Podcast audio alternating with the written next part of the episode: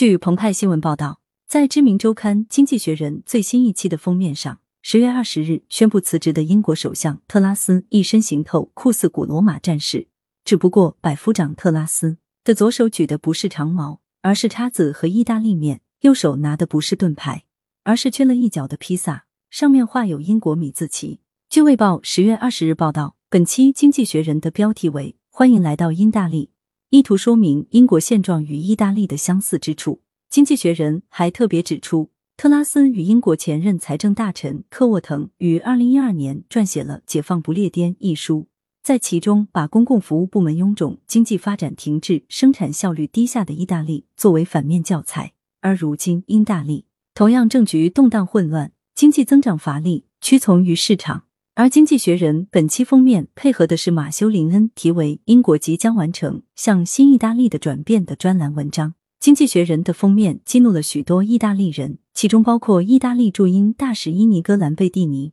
他在致《经济学人》编辑部的公开信中表示：“贵刊物最新一期封面体现了最古老的刻板印象。尽管意大利面和披萨畅销全球，但除此之外，意大利还是欧洲第二大制造国。”我们建议您在设计下次封面时，可以参考我们的航天航空工业、生物科技产业、汽车工业和医药产业。以上任一都会更准确的反映出意大利的面貌。尤其考虑到您对我们经济模式的赞赏已经不是秘密。在社交平台上，人们纷纷评论本期《经济学人》封面傲慢自大、无理至极。感谢收听羊城晚报广东头条。